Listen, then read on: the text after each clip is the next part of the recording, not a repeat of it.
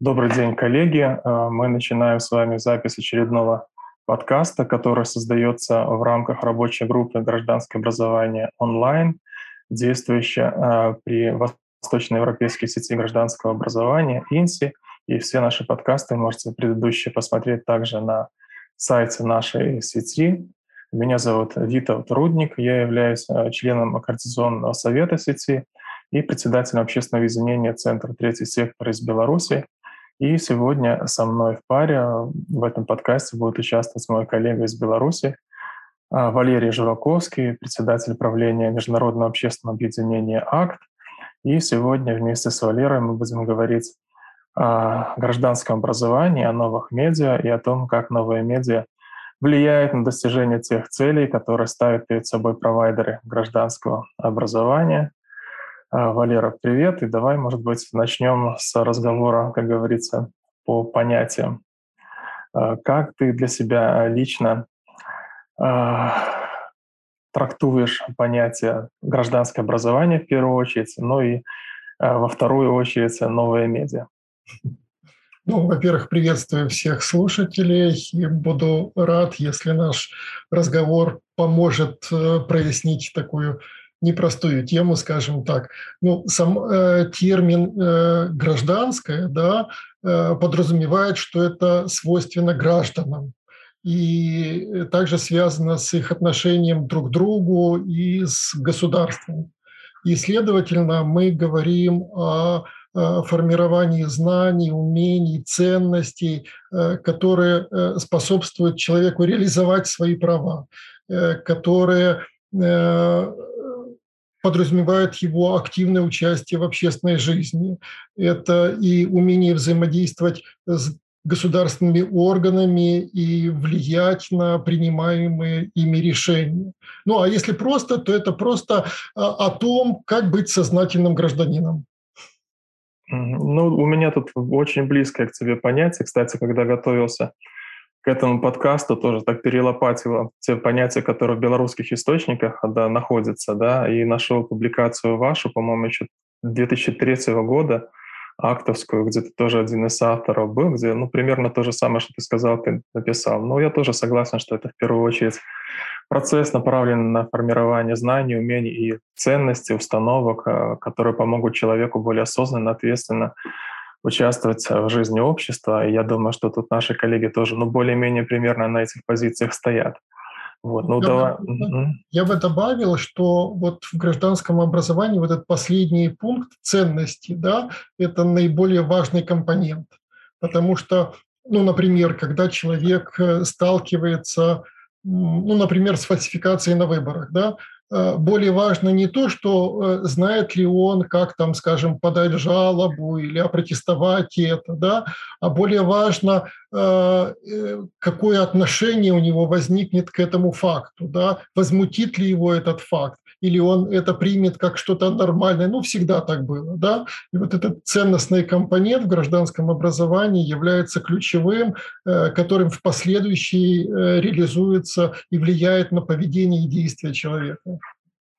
Да, тут я с тобой полностью согласен, хотя вот такая ремарка рвется из меня, что если нет последующих действий, ну тогда и ценность этого компонента, как сформирована какая-то установка, ну тоже немного занижается. Но я с тобой полностью согласен, что шанс на то, что человек будет действовать, если у него за душой нет, условно говоря, какого-то а, какой-то ценности, которую мы стараемся, например, прививать во время наших обучающих программ по гражданскому образованию, либо там, которую родители воспитывают у этого человека, ну, конечно, понижается. Вот. Ну, в принципе, с гражданским образованием, мне кажется, чуть попроще с термином, потому что он уже давно введен в обиход, многие люди пользуются, много работ написано на эту тему, много трактовок. А давай попробуем сейчас согласоваться, что мы понимаем под новыми медиа. Вот как, какой смысл ты вкладываешь в это понятие? А, интернет э, предоставил нам нечто большее, чем просто а, источник информации, да, как, например, старые СМИ, да, э, потому что он может обеспечить участие. Э, благодаря интернету человек получил возможность сам публиковать э, собственные идеи, собственные мысли для неограниченного круга лиц. Да? То есть э, в результате обычный человек получил возможность, э, которая была раньше доступна только традиционным СМИ, стать автором. И вот новые медиа с моей стороны, да, это главный его компонент – это интерактивность, да, что это не просто э, информация, а это э, моментальная возможность взаимодействия с этой информацией, да, выражать свое отношение к этой информации, э, распространять эту информацию для широкой аудитории и быть самому автором этой информации. И вот это и характеризует новые медиа. Ну, я с тобой тоже здесь соглашусь, но добавлю, может быть, еще такие две характеристики. По мне, это тоже средство массовой информации, но в новом немного формате. Вот новизну, кроме интерактивности, это добавляет, конечно, цифровой формат, но еще, я бы сказал, мультиплатформенность, да, да, то, что информация а, мульти, и мультимедийность, да, то, что информация одновременно может под, при, при, приходить к человеку в самых разных форматах. Ну и, конечно, хочу зацепиться тут немного вот за твои слова о том, что сейчас, когда мы говорим о новых медиа, мы понимаем, что каждый человек может быть создателем, там, хранителем и распространителем информации, в том числе какой-то социально важной информации. А вот это, с твоей точки зрения это хорошо, либо в этом тоже прячутся какие-то угрозы, в том числе и для людей, которые занимаются гражданским образованием? А, это, во-первых, нужно принять как данность, да, как реальность. А, во-вторых, э, да, здесь много а, хорошего. А, э, что в этом хорошем? Ну, э, во-первых, сейчас появилось такое правило 1,990, да, то есть 1% э, людей в интернете являются активными авторами, которые создают контент, которые пишут, которые э, начинают дискуссии, да, 9% это те, кто вовлекаются в диалог, там, комментирует и так далее, и 90% которые выражают свое отношение, то есть они там э, лайкают, они там репостят и так далее. И вот даже это, эти проценты, вот один процент, вроде бы немного, да, но э, если сравнить э, с количеством ну, журналистов традиционных СМИ, которые раньше были, там, журналистов там, газет, э, радио и так далее, то один процент пользователей интернета – это в десятки и сотни раз больше, чем раньше журналистов было. Да? То есть это уже увеличение тех, кто создает контент. А, потом э, те, которые э, ну, вроде бы лайкают, вроде бы ничего не создают, да, но, по сути дела, они становятся коллективной редакцией. То есть раньше мы как э, получали газету, да, листали ее и, и видели информацию, которая сформировала редакция отдельной газеты. Сейчас, когда мы листаем ленту новостей, то мы не видим набор материалов одно, одного какого-то издания, да, это различные материалы различных СМИ и так далее. И их создали как раз вот э, твои френды, твои друзья в э, сетях, да, которые лайкали, которые репостили, и они стали как бы коллективным редактором того, что ты потребляешь. Вот. И это э, принципиально меняет э, э, твое э, поведение как э, ну, провайдера образования. Да? То есть сначала ты создаешь вот эту свою э, группу э, друзей, единомышленников, которые становятся твоими соавторами, которые становятся продвиж... двигателями твоего контекста. Да? И это хорошо, это увеличивает твои усилия. А с другой стороны, что здесь может быть плохо? Ты как бы создаешь свой пузырь, что ли, да, э, тех, с кем работаешь. И когда тебе нужно выйти на совершенно новую аудиторию, да, то тебе трудно э, выскочить из этого пузыря. Да, то есть приходится заново формировать какие-то каналы коммуникации, какой-то другой круг, контекст э, друзей или там э, пользователей для того, чтобы выходить на новую аудиторию. Да. То есть, но это просто нужно понимать, и к этому нужно ну, технологично, что ли, относиться. Вот я как раз в эту сторону его следующий вопрос готовил для нашей дискуссии. А если вот оттолкнуться от твоей мысли про то, что 1% пользователей интернета создает контент, да, то надо понимать, что если мы как провайдер гражданского образования хотим создавать контент, который будет э, затребован, скажем, нашей аудитории, который будет помогать нам достигать наши цели, то что принципиально нового мы должны сейчас уметь для работы вот именно с новыми медиа, по сравнению с работой с традиционными медиа, с которыми мы с тобой, например, работали достаточно много в конце прошлого века? А, ну, тут э, два, наверное, ключевых важных э, момента. Да? Э, если раньше, ну, была такая стандартная присказка, что кто владеет информацией, тот владеет миром, да, то сейчас у нас переизбыток информации. Да? В э, секунду можно найти все, что угодно в интернет. И, соответственно, мы э, работаем в большом информационном э, ну, шуме, большом потоке информации. И пробиться через него очень сложно. Да? То есть нужно научиться создавать тот контент, который привлечет внимание. И здесь следующий важный навык. Опять уже исследования показали, что люди больше откликаются на эмоции, да, то есть они э, с большей вероятностью начинают репостить то, что вызвало у них какой-то эмоциональный э, отклик, неважно, положительный или отрицательный и так далее.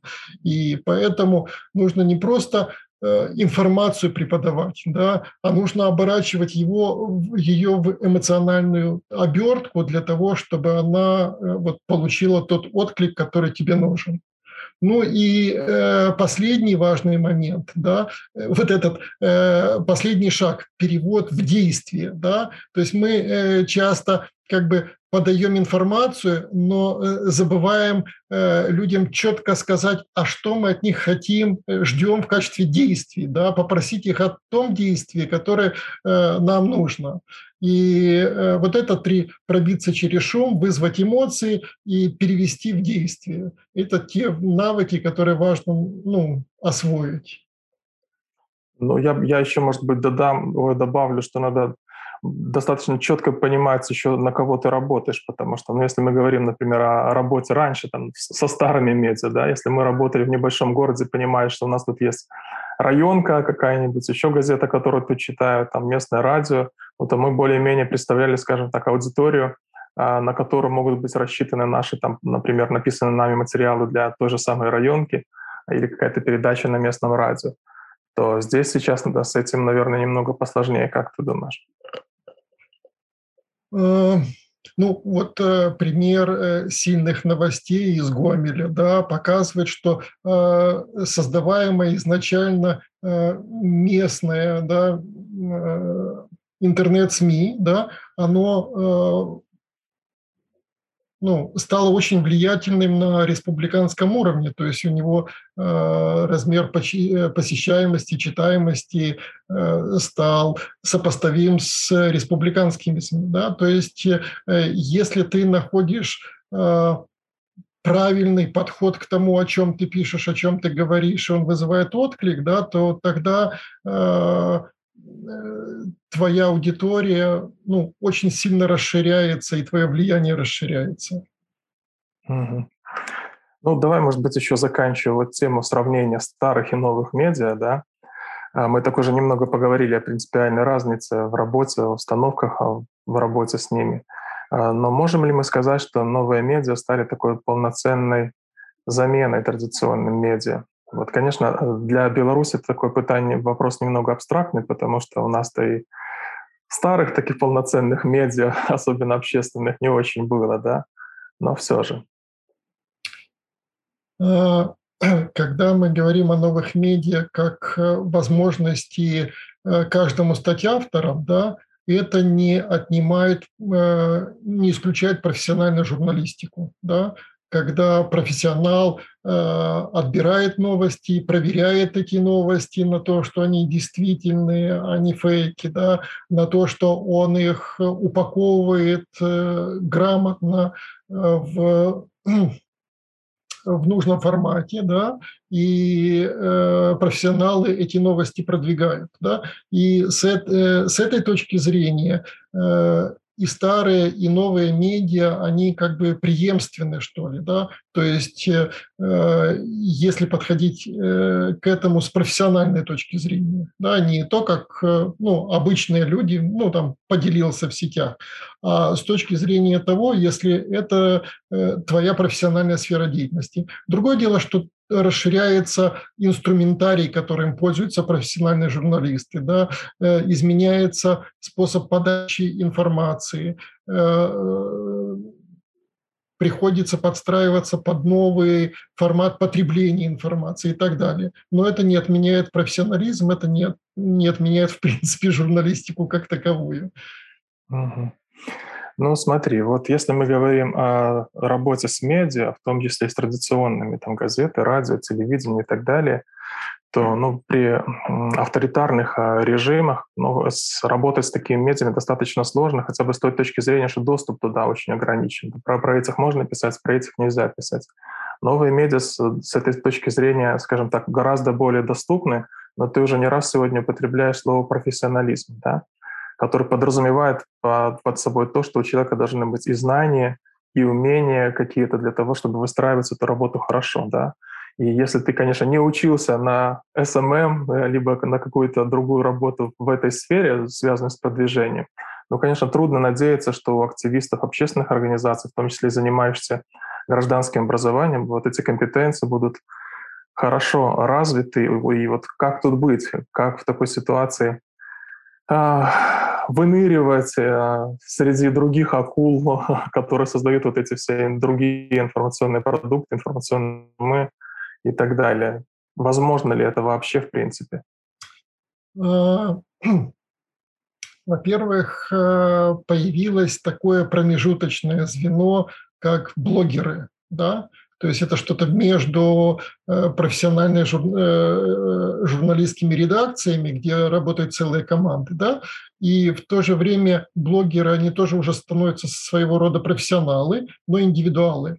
И э, к ним попасть легче за счет э, налаживания каких-то э, личных контактов, за, то, за счет того, что они тоже ищут интересные контент, контенты и так далее. Да?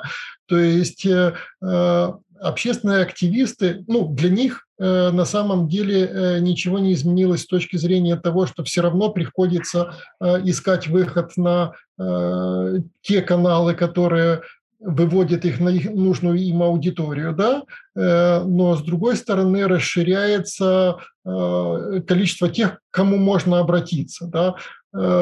Э, Э, нашел среди знакомых того, у кого больше всего подписчиков, там, скажем, в социальных сетях.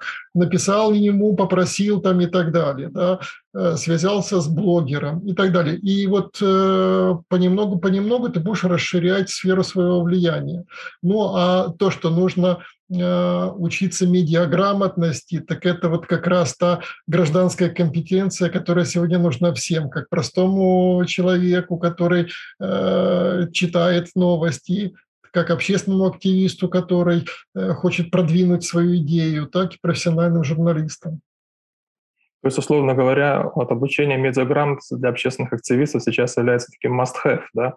Что называется. Как раньше мы говорили, что должен там понимать, как организовать стратегическое планирование, планирование вообще, так и сейчас не менее важной компетенцией является, как организовать продвижение своей работы, в том числе в новых медиа. Я правильно тебя понимаю? Да, совершенно верно. Угу.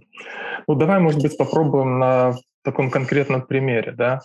Вот твоя организация ну, в Беларуси была очень долгие годы в лидерах, скажем так, в сфере образования, гражданского образования, неформального образования. И вам тоже в какой-то момент ну, пришлось уходить, э, скажем так, в активную работу с использованием новых медиа. Вот как это в вашем случае выглядело? Ну и, может быть, начни с того, что немного расскажи о своей организации, вот, а потом как именно вы продвигали свою деятельность, э, используя новые медиа. Ну, наша организация была создана в 2002 году, вот, и ее создали э, тренеры, консультанты в организационном развитии. Да? Э, и это был вызов, когда из Беларуси стали уходить э, некоторые международные фонды, которые занимались сферой вот, э, помощи, обучения, образования гражданских активистов. Да?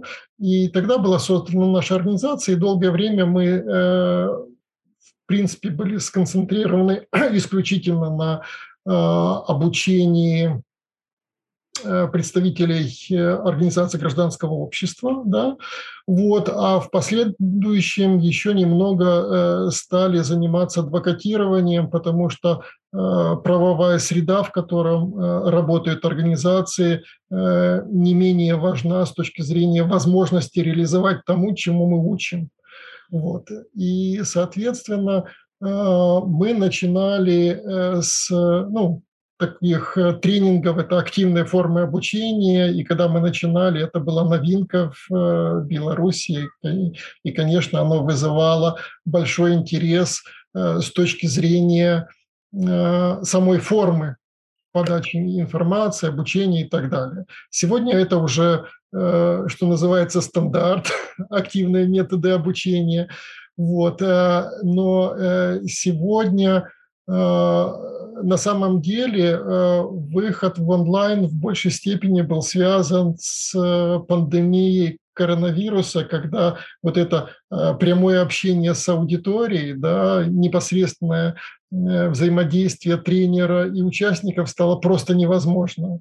И тогда появились вот курсы в большей степени ориентированные через онлайн-технологии. Угу. Ну, мы чуть позже поговорим еще о новых медиа именно как инструментах а, обучения, да. Я просто хочу, чтобы мы вот немного еще поговорили о использовании новых медиа как, а, скажем так, инструментов для коммуникации. Вот если я правильно помню, то у вашей организации определенное время основным инструментом коммуникации, таким онлайн, это был сайт организации. А что еще вы использовали? Именно как а, каналы коммуникации электронные?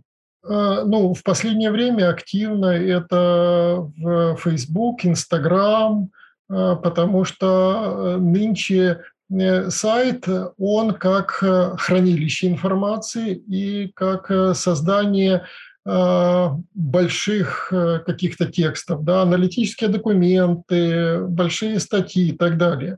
Но для того, чтобы привлечь к ним внимание, да, нужно выйти на аудитории. Как раз социальные сети, они позволяют э, шире э, ну, продвигать эти материалы. Да? И поэтому были созданы э, свои социальные группы в сетях, и они велись. Мне кажется, даже еще активно вы использовали рассылки, причем как внутренние для членов организации, которые ну, не всегда в одном месте, скажем, встречались и жили даже, да. Да, совершенно верно. То есть для членов организации это э, в групповые рассылки Google, да, которые очень удобно создавать. Ну и э, такие же рассылки были для э, представители общественной организации. То есть создавалась своя база, э, те, кто прошел через тренинги, или э, руководители, или адреса организации, когда нужно э, выйти с какой-то важной информацией для них, тогда пользовались групповыми рассылками. Угу. А может быть, ты сходу вспомнишь еще какие-то примеры вот использования новых медиа как платформ для коммуникации, ну, которым белорусские организации пользуются, либо организации стран Восточного партнерства, если тебе приходит что-то на память?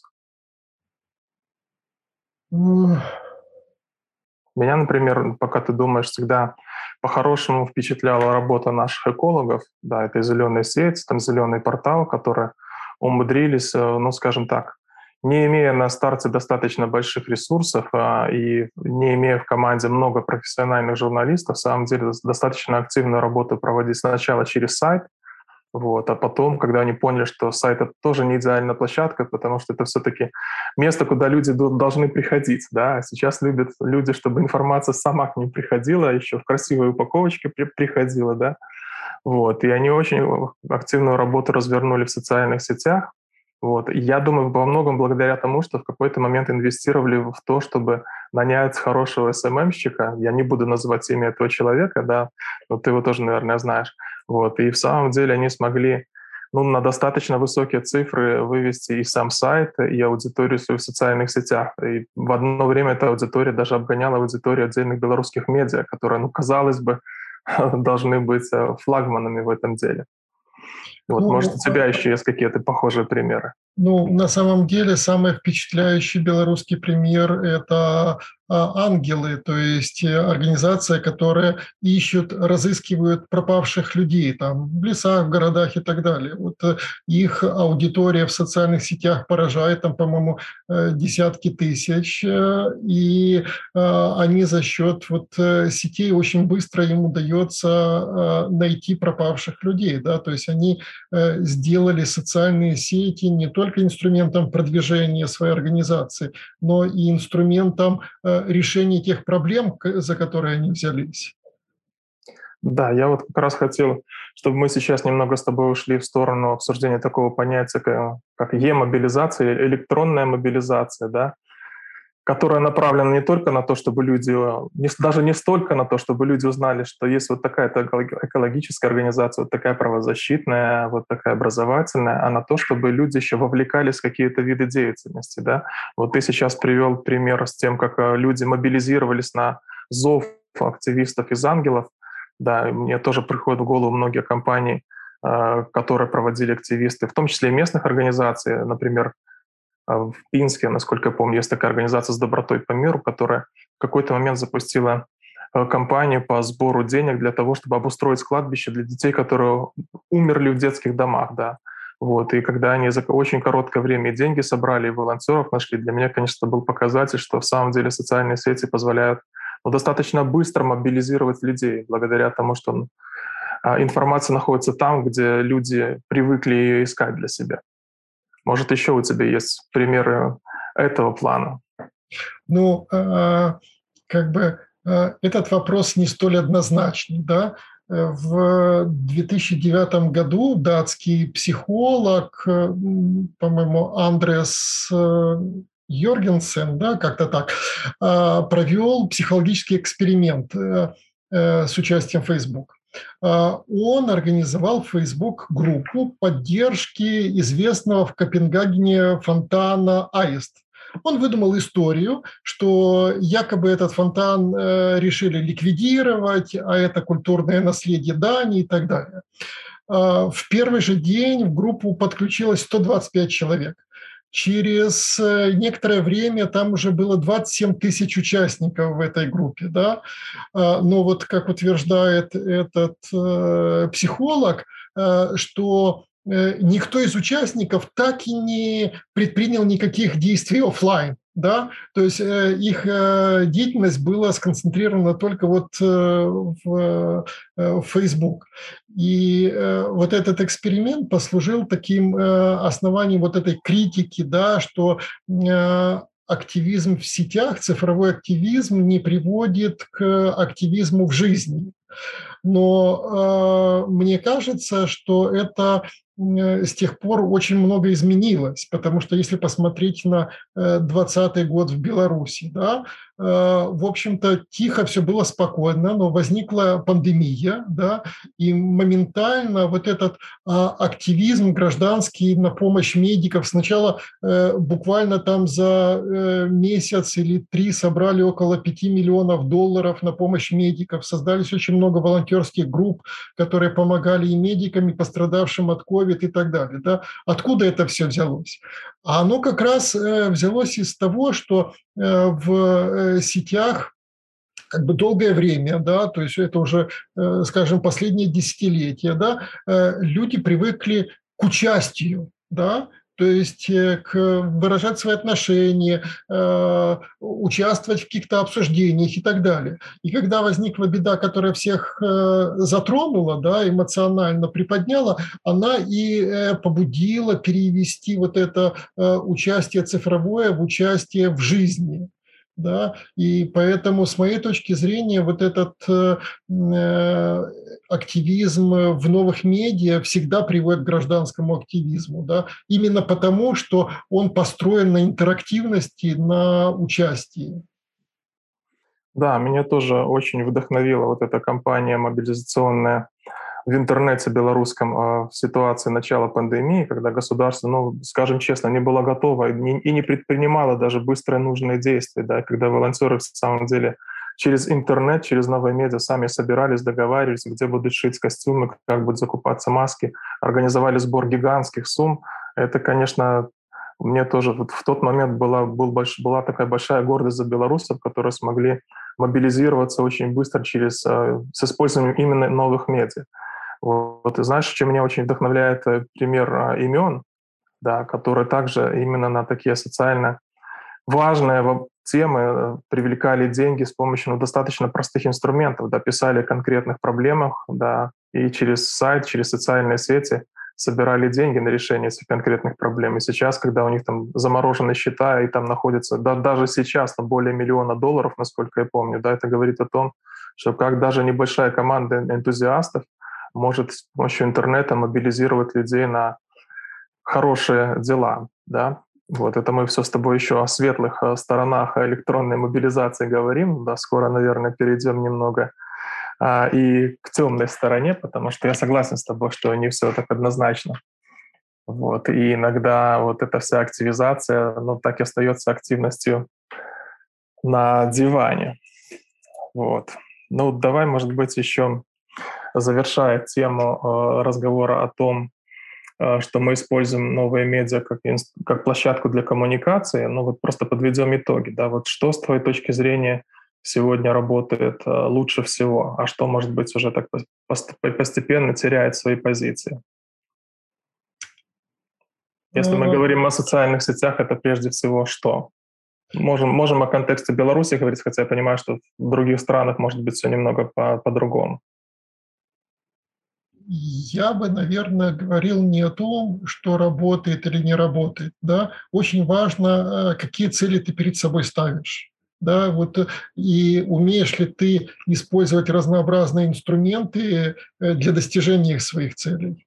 Потому что социальные сети, они для того, чтобы формировать вот эту группу приверженных, формировать инструменты продвижения своего контента и так далее. Да. Сайты – это для того, чтобы создавать и хранить э, большие данные, то, что ты наработал. Вот, например, э, есть в Беларуси такой летучий университет, который активно занимается гражданским образованием. Да? Они как раз вот где-то 10 лет назад только начинали, и начинали с чего? Шли в народ, приглашали участников, там читали различные лекции и так далее. И что получалось? Эти лекции, они умирали вот вместе с их проведением, да, то есть ты провел, э, ну, участники что-то запомнили, не запомнили, но э, все, что ты говорил, оно там же и умерло. Сейчас на сайте э, есть подборка публичных лекций, есть подкасты, есть обучающие курсы, и это продолжает работать, э, несмотря на то, когда именно был создан этот контент. Да? То есть получается, что длительный такой элемент воздействия. Потом вот э, тот же Zoom, в котором мы сейчас э, с тобой общаемся, да, э, он позволяет выходить на участников, которые э, раньше просто не могли к тебе прийти.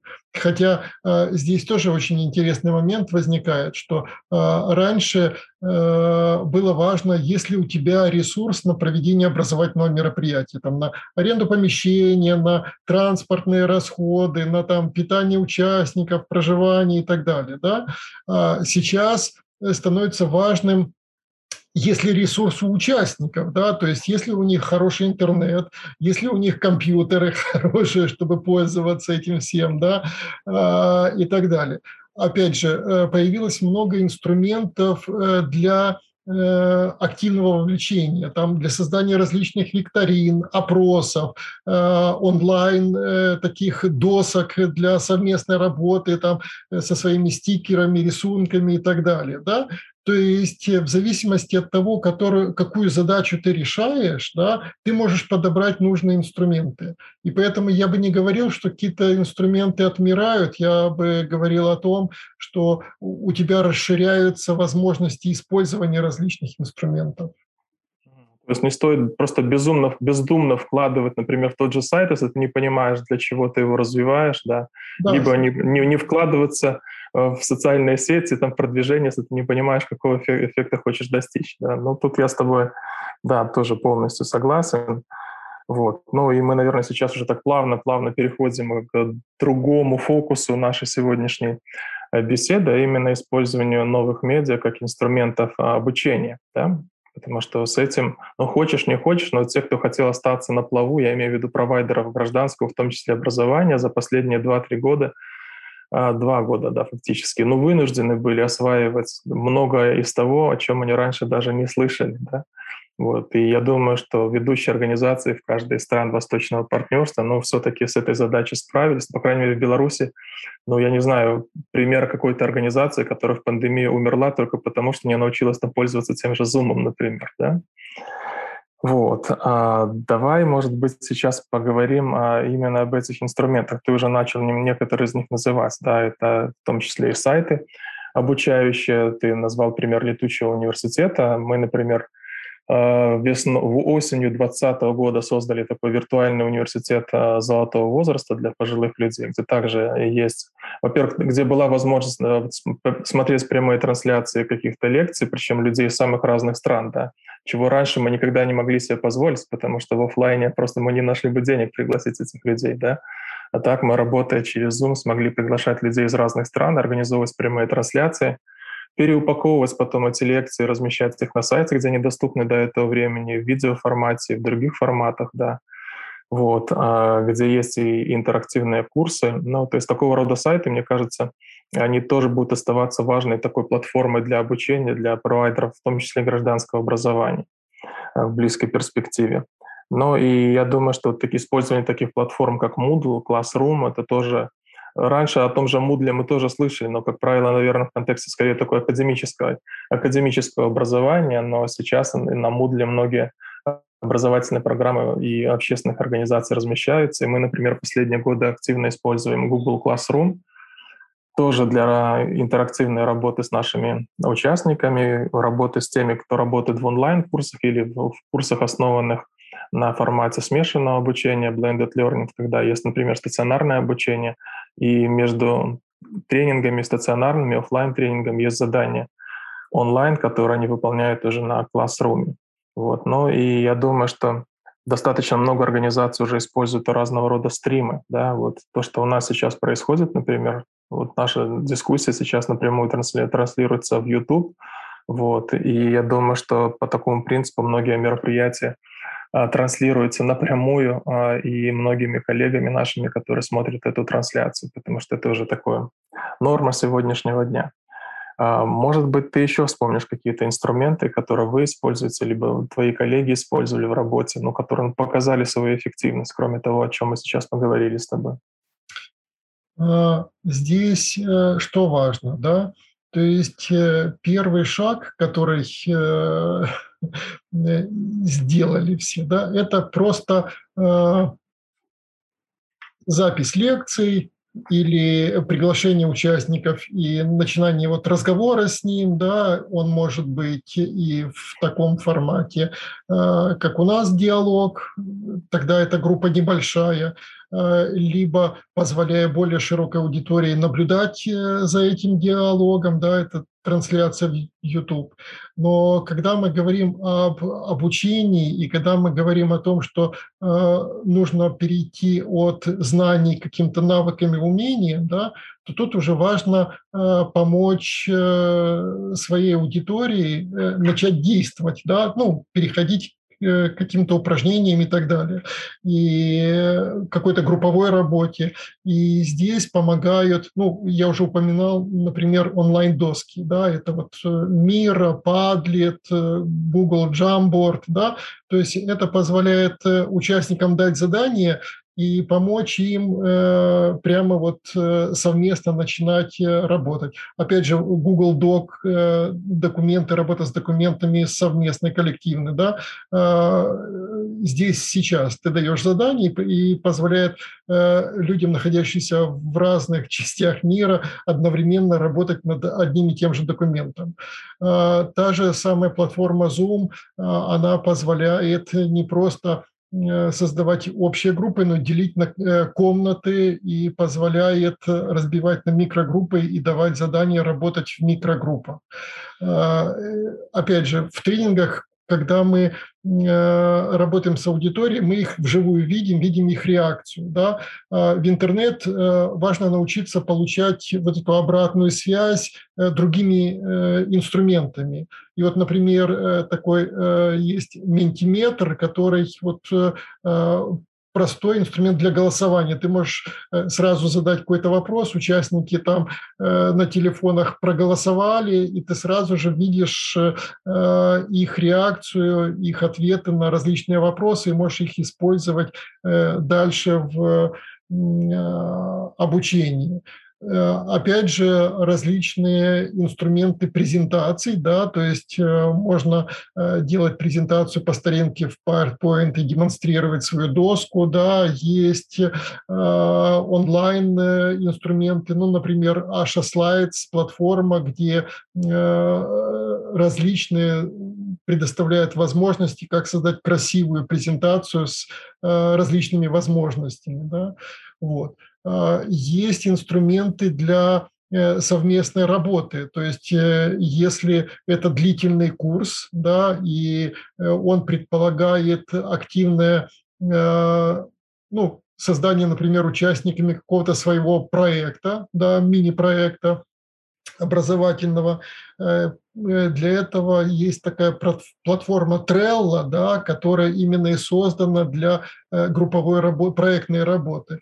То есть э, и это э, таких э, инструментов гораздо больше. Я просто сейчас называл те, которые бесплатные, да? Ну, конечно. Мы с тобой могли бы весь этот час перечислять да, эти инструменты где, где не нужно за них платить, предоставляют какие-то возможности бесплатное э, использование. Главное, чтобы ты понимал, для какой цели тебе это надо. И э, я, когда вот думаю об этих инструментах, то самое главное, думаю, э, как нам э, больше всего вовлечь участников вот, в конкретную работу, да, чтобы это переводилось от простого там прослушивания информации, которая в одно ухо влетела, во второе вылетела, да, а именно попробовать что-то на практике. Потому что э, в интернет, э, переход в интернет, э, ну, тут недостаток, очень сложно удержать внимание аудитории, да, Э, если в, э, когда в общей комнате, то ты всех видишь, ты видишь их э, позы, реакции, невербалику, ты можешь воздействовать, задав нужный вопрос конкретному участнику, то в Zoom участник выключил свою картинку, и ты уже не понимаешь, как он реагирует, и вообще он еще за компьютером или пошел, пошел кофе попить. Да? Вот. И это, опять же, свой недостаток в этом есть. Ну, известный метод э, мировое кафе. Да? Э, этот метод возник от чего? Когда э, заметили, что во время кофе-пауз люди больше друг с другом общаются, передают информацию, чем в аудитории. Да? Вот. Здесь совместно попить кофе уже не получается, и поэтому приходится искать какие-то такие новые подходы, новые инструменты, чтобы вовлечь, чтобы заставить участников взаимодействовать друг с другом. Да, ну вот чуть позже еще вернемся к вопросу о подводных камнях онлайн-образования. Да? Пока просто хочу немного еще отрефлексировать на перечень твоих инструментов. Вот вспомнил несколько инструментов, работающих, которые мы в своей практике достаточно часто используем. Ты знаешь, что у нас давно а, школа журналистики работает и другие такие программы, направленные на медиаобразование. Мы очень часто используем там э, блоги как формат, да, с двух точек зрения. Иногда мы сами ведем такой блог, который, например, ведется по ходу какой-то конкретной программы, отражает то, что происходит в рамках программы, чтобы участники могли видеть и другие люди могли читать и понимать, чем мы там занимаемся в этой программе. И другой популярный у нас формат использования блогов – это когда мы сразу распределяем между участниками скажем так, блоки, в которых они пишут. Например, сегодняшний день состоит из четырех сессий, то каждой сессии потом пишет какой-то участник. И он не просто описывает процесс, а какие-то впечатления, свои рефлексии, связанные с этим блоком. И тоже получается такой очень интересный продукт на выходе. Мы это пробовали на разных образовательных программах. И это интересно и участникам, и ну, выглядит более неформально по сравнению с написанием каких-нибудь, не знаю, пост-релизов на сайте своей организации и так далее. Ну и плюс это, опять же, очень интерактивно. Но мы тут используем обычно платформу Blogger.com, это гугловскую платформу. А, очень часто мы в рамках разных проектов делаем спецпроекты и журналистские, и образовательные, и тогда тоже ищем платформы для размещения таких проектов. Это может быть Тильда, вот, как правило, там, там одна платная, по-моему, страница предоставляет, одна страница предоставляется бесплатно, это вполне достаточно для того, чтобы залить хороший проект обучающий туда. Вот. Ну и сейчас появились еще другие платформы. Во-первых, сайты Google позволяют делать это тоже бесплатно. А сейчас а, появился хороший сайт Interactive.me, .me, где тоже можно создать вот такой сайт, фактически не имея никаких навыков программирования, и потом его можно встроить при желании там, в свой сайт. Э, то есть участникам нравится такая работа. Отдельные спецпроекты мы делали, например, на платформе Инстаграма. Наши журналисты, например, сделали такие спецпроекты в Инстаграме, и тоже они очень хорошо разлетались. А, ты назвал Menti.com, да, мы тоже используем активно этот инструмент. Я даже купил его платную версию, вот, э, вместе с платной версией Canva, например, тоже, потому что очень активно ими пользуюсь в образовательных целях. Но еще иногда используем Kahoot тоже как инструмент и геймификации определенной, и инструмент оценки эффективности обучения. Вот это то, что людям нравится, заходит. Но еще мой любимый инструмент — это SingLink, который позволяет делать и интерактивные визитки каких-то обучающих мероприятий, рассказывать о том, как и что там происходило — вот. Но я думаю, опять же, остановимся на этом, на этом перечне, потому что он может быть и длинным. У каждого, я думаю, из коллег, которые слушают этот наш подкаст, уже есть э, подборка своих проверенных инструментов. Давай вот я, как и анонсировал, немного поговорим о подводных камнях. Ты уже сказал, что, в принципе, новые медиа позволили нам и достаточно широко сейчас охватывать наши аудитории и экономить э, ресурсы серьезные на образовательных мероприятиях. Вот. Но в то же время ты начал разговор о том, какие есть нюансы. Да? Ну, например, то, что мы не всегда отслеживаем реакцию, эмоции участников, и даже не всегда знаем, с нами они сейчас или не с нами. Да? Вот. А какие еще подводные камни онлайн-обучения, в том числе в сфере гражданского образования, ты видишь?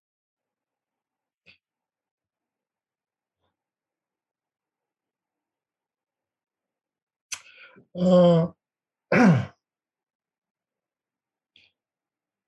здесь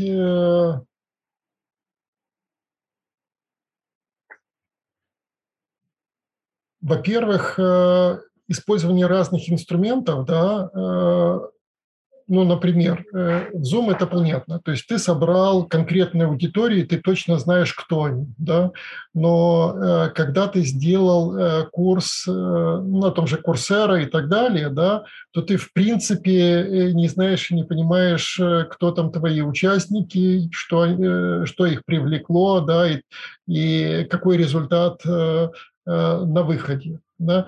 И поэтому э, нужно больше усилий прилагать к тому, чтобы э, понимать, на какую аудиторию ты хочешь, и понимать, какой, какому результату ты при, ну, в конечном итоге это приводит. Да?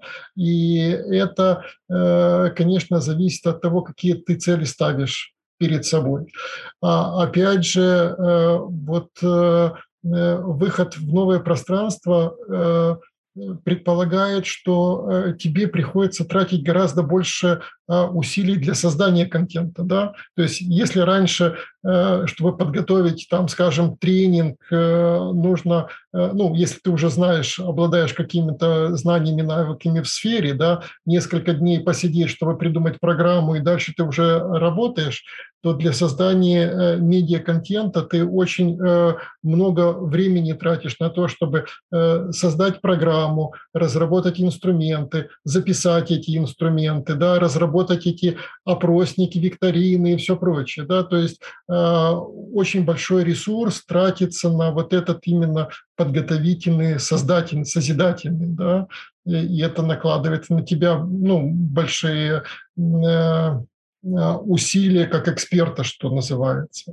Вот. Э, и э, вот эта обратная связь это аудитории и понимание, каким результатом приводит твое обучение, да, требует тоже других усилий или специальных инструментов, чтобы отследить эти результаты. Что еще такого? Ну и самое, э, самое сложное во всем этом – это э, действительно наладить коммуникации, ну потому что ведь э, ключевое всегда в обучении, да, это всегда коммуникация. Либо твоя коммуникация с аудиторией, либо коммуникация аудитории друг с другом. Вот. И э, не всегда это получается с использованием тех инструментов, которые ну, э, есть у нас здесь сейчас. Хотя мне рассказывали, э, что есть уже новые платформы, которые позволяют, ну, что ли, помещать участников в виртуальное пространство, да, то есть ты ты появляешься как в какой-то объемной аудитории, по которой ты можешь ходить, видеть участников. А, я, я уже участвовал да, в но платформах. Я еще, да. еще не приходилось участвовать в таких платформах. Да, Spatial Chat появилась достаточно сейчас ну, доступная платформа, вот, и можно бесплатно позволить себе с небольшими группами уже там работать. Хорошо, вот я зацепился сейчас за твои слова о том, что ну, на самом деле, чтобы подготовить хорошее обручающее онлайн-мероприятие, усилий надо приложить ну, достаточно много, да, и, наверное, это иллюзия, что онлайн — это вот экономит чуть ли не 100% ресурсов наших, да.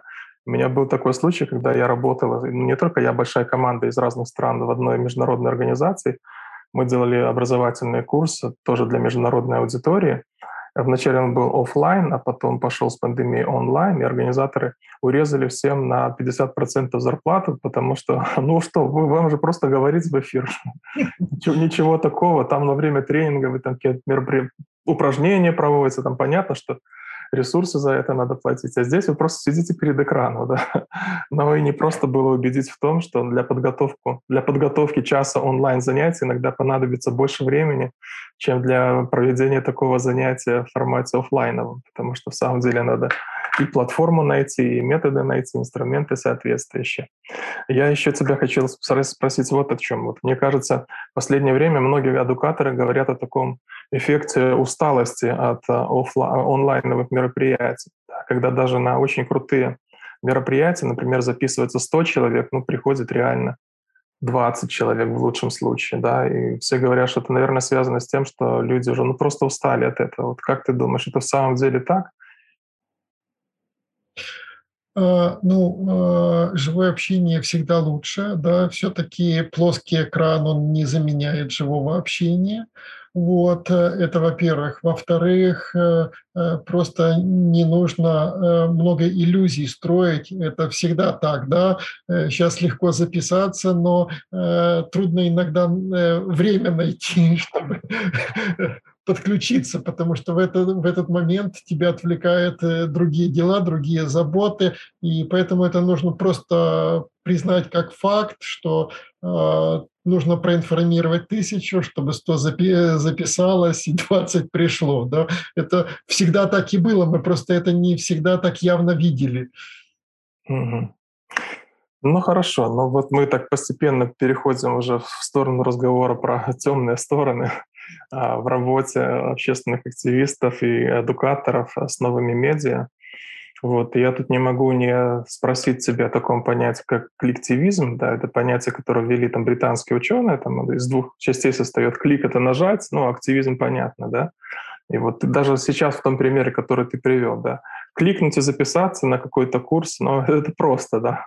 Вроде мы можем показать, что 100 человек проявили интерес, да но вот в действии а, проявляется это далеко не всегда. И есть вообще такая а, теория, что новые медиа это просто является инструментом канализации энергии, перевода энергии от ее использования, скажем так, в офлайн режиме в реальной жизни, да, а к использованию виртуальной жизни. Вот намечаешь, замечаешь ли ты такие тенденции? Или это все-таки просто такой красивый термин, и не более того? Ну, я считаю, что это просто красивый термин.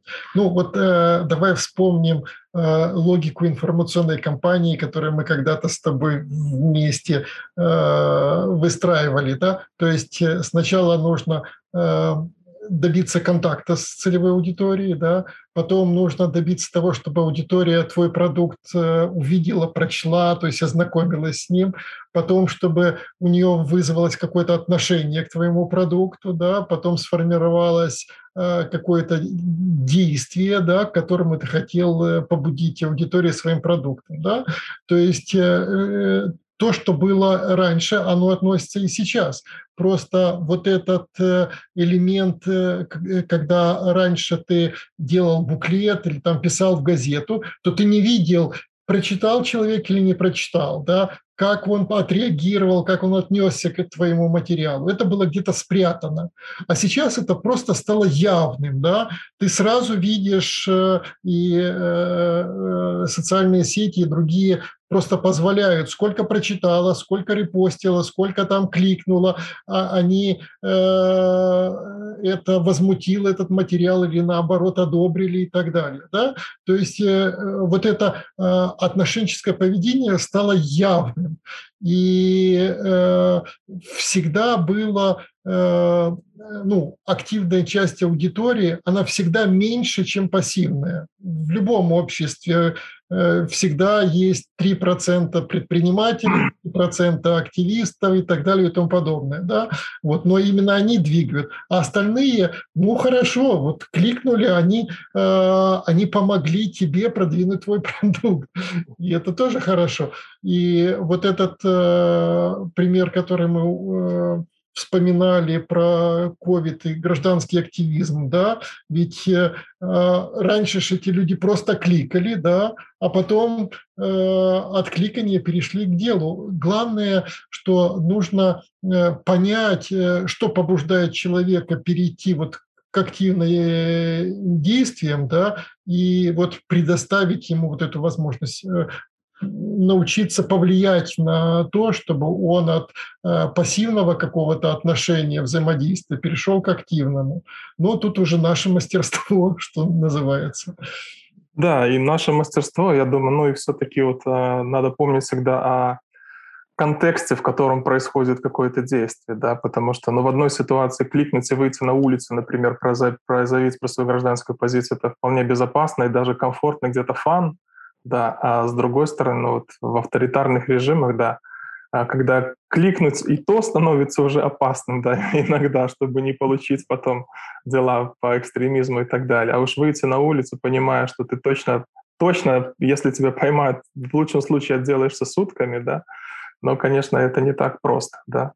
И но, поэтому... с другой стороны, ведь э, наша задача, как э, э тех, кто занимается гражданским образованием, найти вот этот э, безопасный контент, который позволит сформировать нужные навыки. Да? То есть э, критическое мышление мы можем учить на совершенно э, безвредных, что ли, темах, да, про природу, про животных, там, про что угодно, да, э, различать новости э, фактические и фейковые можно тоже на любом примере но мы формируем те компетенции, которые помогут и в э, гражданской активности, и в, э, ну, повседневной жизни в обществе. Да? Тут важно понимать, что если ты работаешь, ну, грубо говоря, в авторитарном режиме, да, и ты видишь, что есть угрозы э, для риски для твоей аудитории, для тех, для тебя самого, когда ты разрабатываешь программу, то нужно просто э, разделить две вещи. Э, те навыки, компетенции, которым ты хочешь э, привести, да, те ценности, которые ты хочешь привить, да, и безопасные формы, которые позволят комфортно и тебе самому, и твоим участникам эти навыки и знания получить. Ну вот смотри, я тогда, наверное, еще завершаю тему коллективизма. А, например, в Беларуси достаточно долгое время уже люди подписывают петиции, да, вот, и отдельные петиции набирали достаточно большое там, число подписей, бывали, что за один день там по 7-10 тысяч подписей собиралось. Но вот я сейчас перед этой встречей залез на Petition Buy посмотреть, вот сколько подписей набирают петиции последнего времени, да, но и в лучшем случае только некоторые переходят через пару тройку сотен. Да? Вот как ты думаешь, это связано скорее с тем, что люди просто уже не верят, что можно даже таким способом на что-то повлиять безопасно достаточно для себя? Ну, во-первых, это уже перестало быть безопасным. Ну, э, просто вот э, э последний пример, который меня, ну, конечно, перестаешь чему-то удивляться, да, но э, девушка пришла в милицию для того, чтобы написать заявление, да, ну там что-то случилось в ее окружении, то ли в семье, то ли среди соседей, да, и вот пришла в милицию написать заявление. И вот сидит в коридоре, проходит мимо милицейский начальник, ему не понравилась э, ее прическа, и в результате девушка на несколько суток была лишена свободы и получила штраф порядка тысячи долларов. Да? То есть, когда в стране перестают действовать в принципе законы, когда э, ты перестаешь поменя- понимать, э, что является э, нормальным, э, одобряемым поведением, а что может э, привести вот к наказанию, да, то э, любое твое действие, даже самое безобидное, да, может э, быть риском для тебя. И, соответственно, вот это э, уменьшение подписи, оно, да, связано сразу с двумя факторами. Да. Когда ты перестаешь доверять государству, государственным органам, да, то возникает вопрос, зачем к ним обращаться. Ты им не веришь. А второе – это угроза, потому что э, сейчас э, через вот эти списки подписавшихся, да, э, просто приходят такие списки на э, твои рабочие места и предлагают человеку уволить, потому что он где-то не там, не зато подписался. Uh-huh. И э, Конечно, э, если речь идет о вот гражданском активизме, то нужно понимать и контекст, что ты предлагаешь, какие риски э, есть для того и другого. Ну, это уже, угу. да, печальные факты. Ну, давай еще быстро про вот две угрозы, которые, мне кажется, достаточно серьезными. Да, первая угроза связана с отслеживанием всех и всего, возможностями, по крайней мере, отслеживания всего, что появляется в интернете, да. Вот, и если мы говорим о гражданском образовании, ну, по-хорошему мы всегда говорили о прозрачности, да, открытости этой информации, максимально широком распространении, но сейчас в отдельных странах мы сталкиваемся с тем, что это определенную угрозу создает и для провайдеров, и для участников таких программ. Вот как быть в этой ситуации, как найти вот этот баланс между прозрачностью и безопасностью. Ну, э, новые технологии – это вот как э, атомная энергия, да, ее можно использовать как во вред, создав атомную бомбу, так и на благо, создав атомную электростанцию. Да.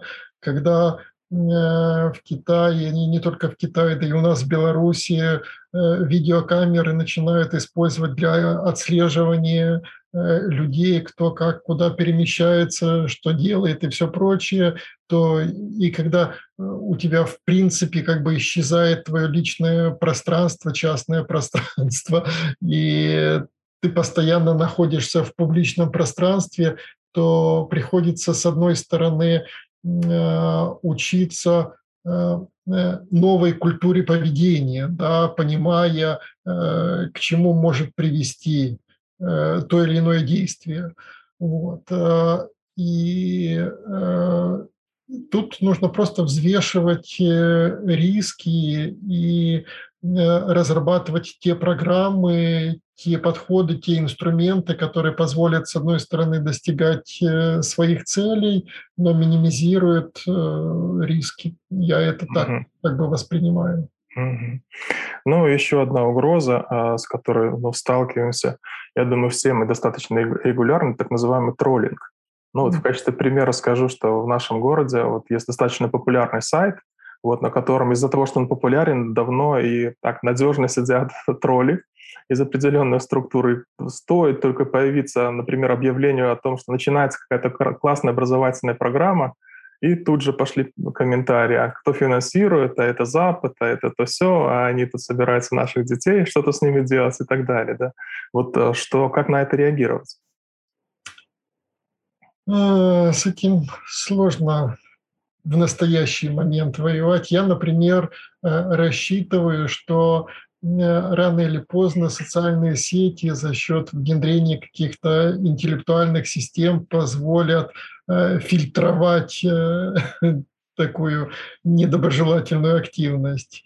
Э, но самый простой способ поведения – это игнорировать их. Если ты понимаешь, что это тролли, и они питаются твоей реакции на то, что вот они пишут, да, то нужно просто стараться. Угу. Ну да, я, в принципе, для себя тоже такую стратегию выработал. Если это не затрагивается ну, очень принципиально важные вопросы, на которые надо реагировать, то проще просто не обратить внимания. И, как правило, их интерес тоже к тебе пропадает с момента появления следующей публикации, которая затронет их влияние, внимание. Да. Хорошо, Валера, у нас уже с тобой время подходит к концу, и давай, может быть, будем подводить а, итоги нашей встречи. Я позволю себе задать вопрос, а, даже предложение, и попрошу тебя его завершить. Да? Вот если мы хотим максимально эффективно использовать новые медиа для достижения целей гражданского образования, то мы должны делать что? А, мы должны повысить свои компетенции в их использовании. То есть нужно просто сначала самому научиться. И тогда э, ты будешь более эффективно их использовать для других. Спасибо большое. С вами были Вита Трудник, э, Валерий Жураковский. Это подкаст, который записывался, записывался в рамках э, рабочей группы «Гражданское образование онлайн», действующей э, при восточноевропейской сети гражданского образования. Слушайте нас, слушайте другие подкасты, записанные в рамках этого проекта. Всего хорошего.